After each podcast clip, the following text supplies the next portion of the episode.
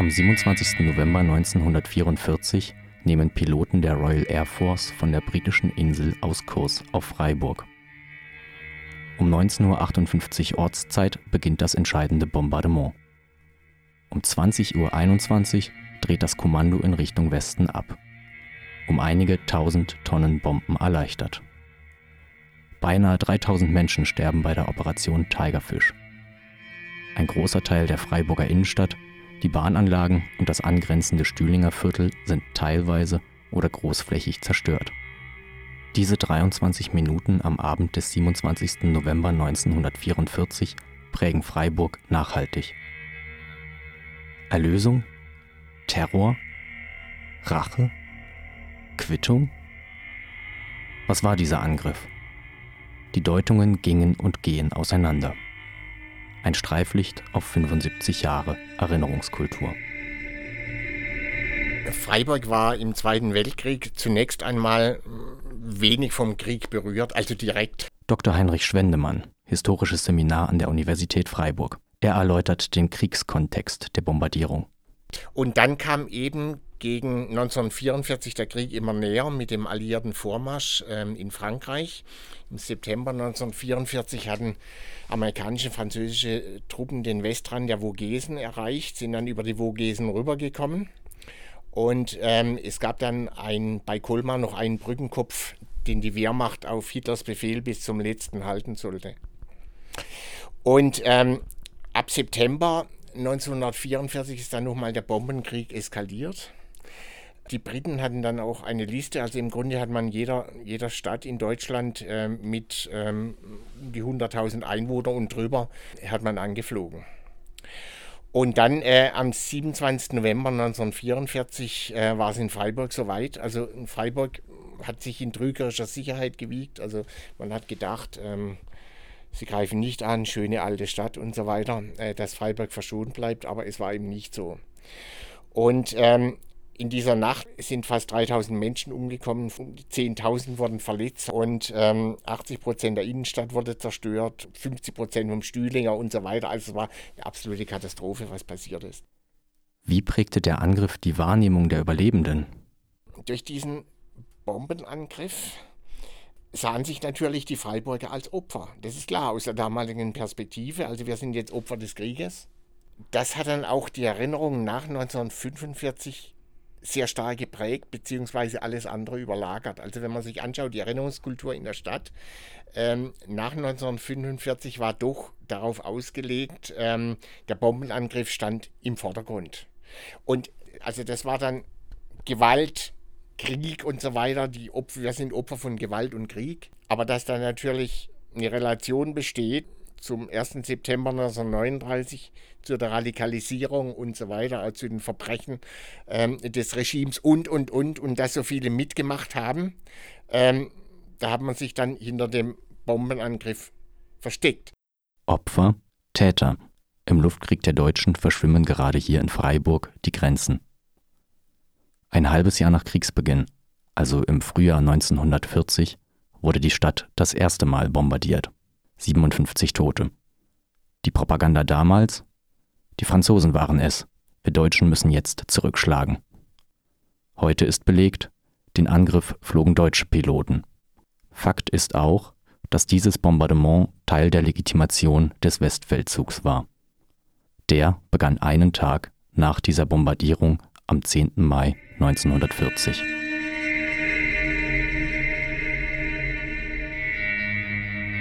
Im Jahr 1994, also ein halbes Jahrhundert nach der Bombardierung, befragten Radio Dreieckland ReporterInnen Menschen auf der Straße nach ihrer Einordnung.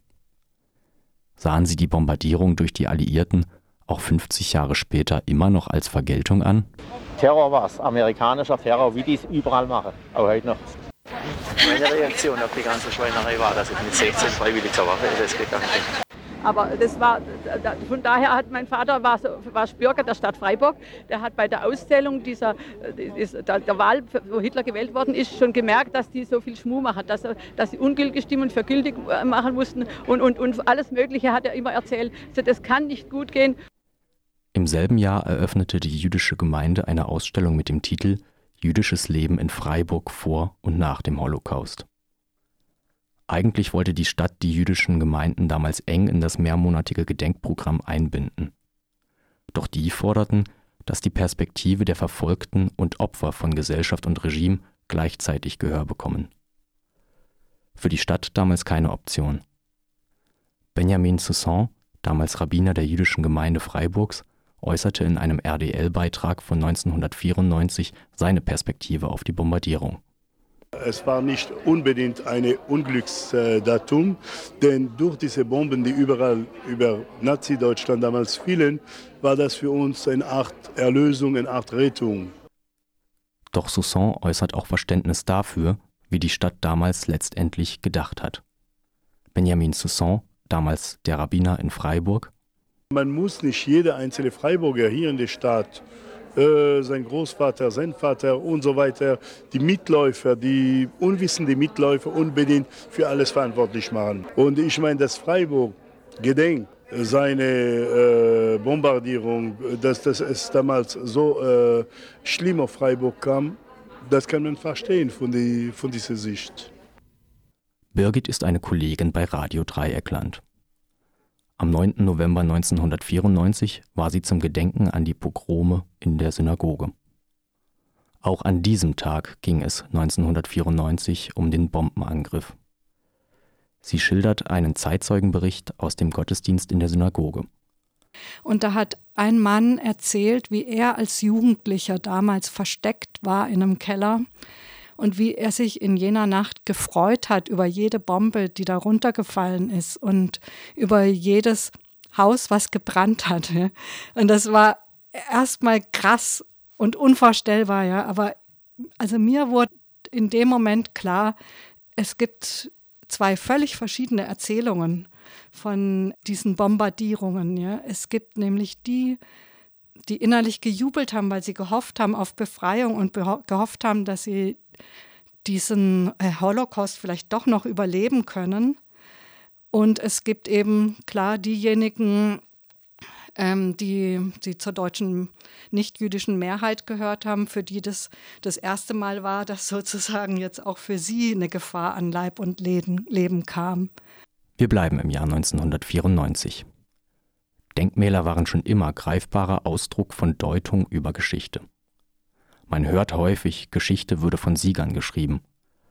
Doch das Germania-Denkmal auf dem Hauptfriedhof erzählt die Geschichte aus deutscher Perspektive. Schon nach dem ersten verlorenen Weltkrieg wurde die Germania dort aufgestellt. Stahlhelm, Schild und eine Flagge am Boden, dazu leicht gesenkter Blick, der Körper in Übergröße auf einem Granitsockel. Nach dem Zweiten Weltkrieg wurde ihre Symbolik, wie die vieler Kriegsdenkmäler in Deutschland, einfach erweitert.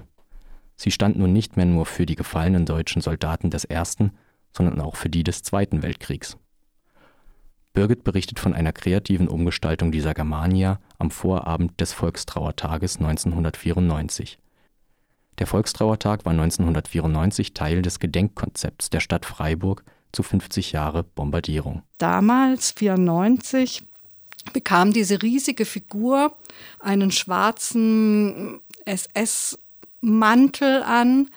Es wurden äh, Zeichen angebracht, ein eisernes Kreuz, die SS-Runen und um den Hals bekam sie eine D-Mark.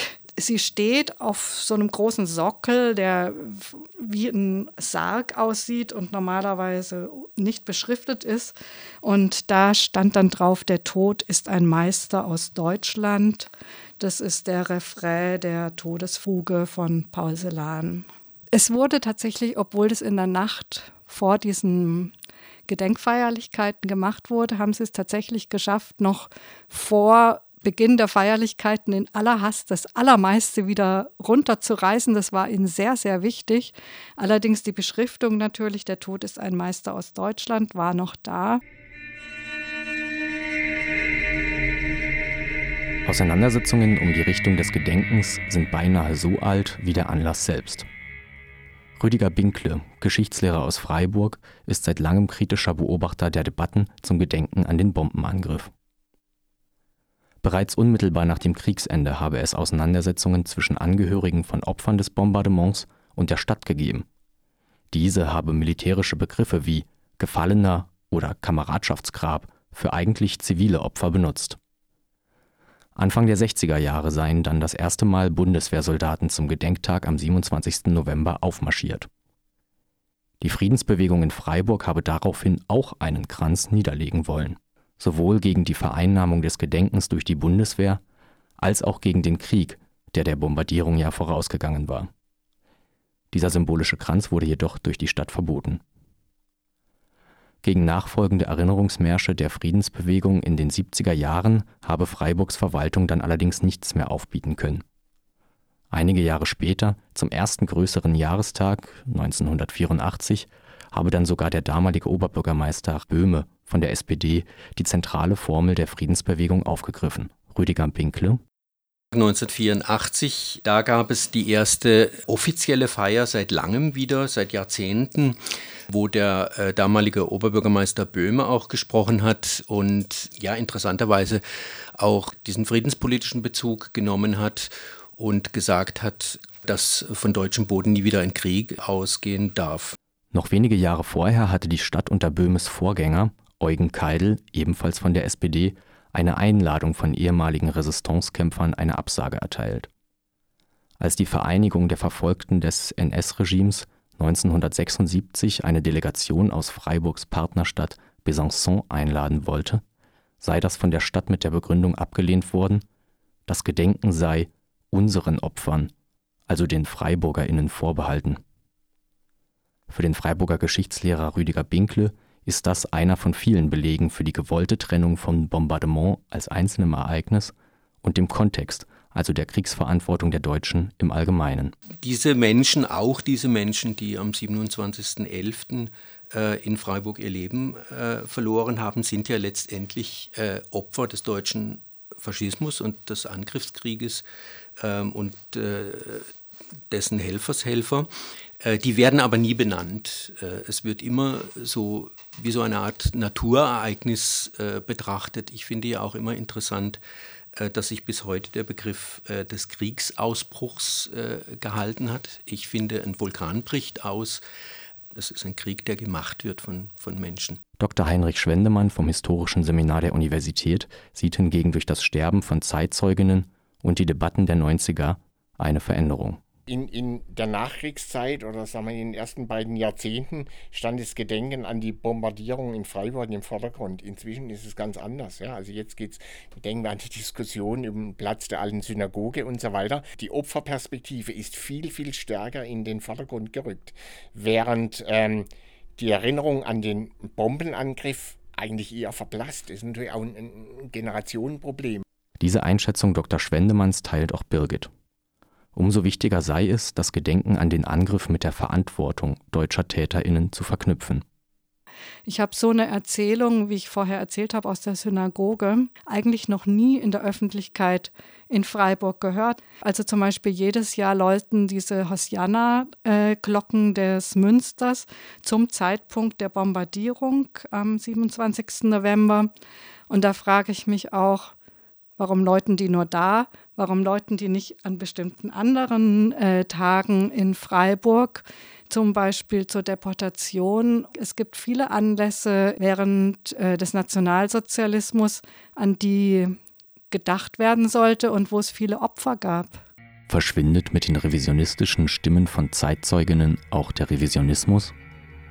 Nein, dem Revisionismus müssen diejenigen Stimmen entgegengehalten werden, die den Opfern des Faschismus gehören. Stimmen von damals und Stimmen von heute. Nie wieder zum Vermischen zurückzukehren von Verfolgten und Verfolgern, Kriegstreibern und Kriegsopfern. Vielleicht bleibt genau das die Lehre aus 75 Jahren Gedenken Freiburgs an die Operation Tigerfisch.